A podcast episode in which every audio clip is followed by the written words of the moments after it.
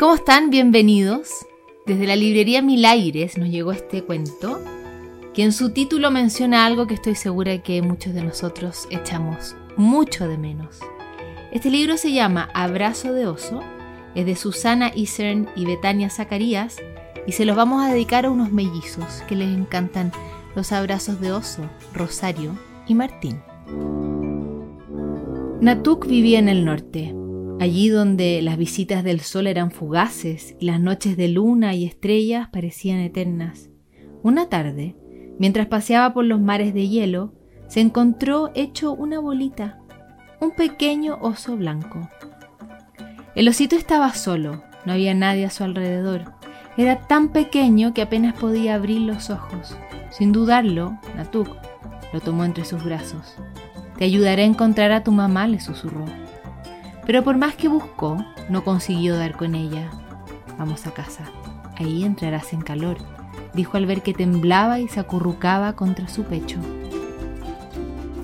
Aquella noche, Natuk durmió junto al pequeño oso que no podía dejar de tiritar. A la mañana siguiente estaba más tranquilo y muy hambriento. La niña le dio pescado desmenuzado y agua dulce. Él se lo agradeció con un lengüetazo en las mejillas y con un abracito de oso. A partir de entonces, todos los días, durmieron juntos. Con el paso del tiempo, Oso Blanco creció y se convirtió en un animal grande y fuerte. Natuk y él se habían vuelto inseparables.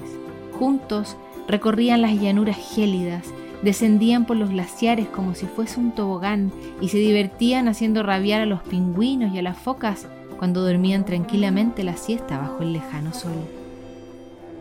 Una noche, mientras los esquimales dormían, fue saqueada la reserva de peces que con tanto esfuerzo almacenaban para la época de mal tiempo. Cuando se despertaron y vieron lo sucedido, todos se alarmaron. El más anciano mostró sus sospechas de inmediato. Estoy seguro de que el responsable de esta catástrofe es el oso, ha crecido mucho y ahora su apetito es voraz. Será mejor que abandone el poblado antes de que ocurra algo peor. Este no es su sitio. Oso no ha sido. Ha pasado toda la noche conmigo, pero nadie escuchó a Natuk. Oso debía marcharse.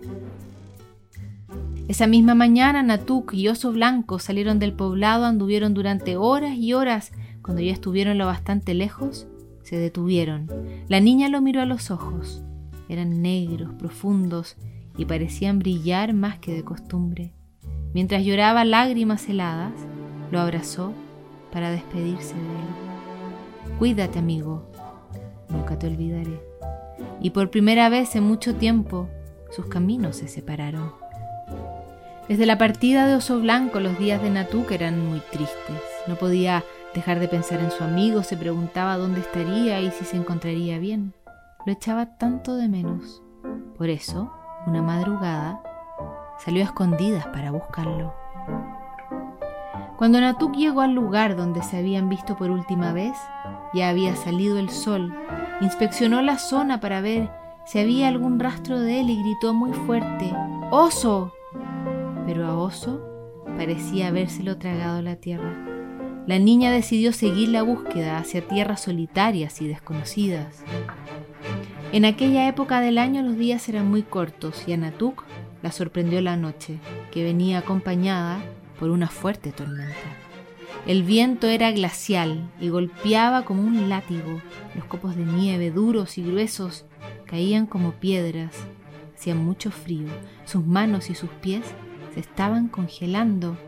Cuando se quiso dar cuenta, se había perdido y estaba tan cansada que cayó al suelo sin sentido. De pronto, un animal salió rugiendo de entre los árboles y se abalanzó sobre ella. Era oso blanco, la había encontrado. Oso la envolvió con su gran cuerpo y la protegió durante toda la noche con su abrazo. A la mañana siguiente, los esquimales que habían ido al encuentro de Natuk encontraron un gran oso blanco cubierto de nieve. Tenía una niña entre sus brazos. Natuk se despertó en aquel preciso instante. Cuando los vio, se agarró a Oso Blanco con todas sus fuerzas. Oso me ha salvado. Me has salvado, gritó apresuradamente. Lo sabemos, no debes preocuparte. Hemos descubierto que los ladrones de pescado son los lobos. Además, desde que Oso Blanco no está, entran con mayor libertad. Nos gustaría que volviera al poblado. Natuk y Oso Blanco volvieron a estar juntos. Les encantaba jugar a las carreras con las liebres polares, pescar sueños en el mar y contar estrellas fugaces en las noches sin luna. Y cuando Natuk estaba triste, tenía frío, miedo o llegaba una tormenta, siempre, siempre podía contar con su abrazo, un abrazo de oso.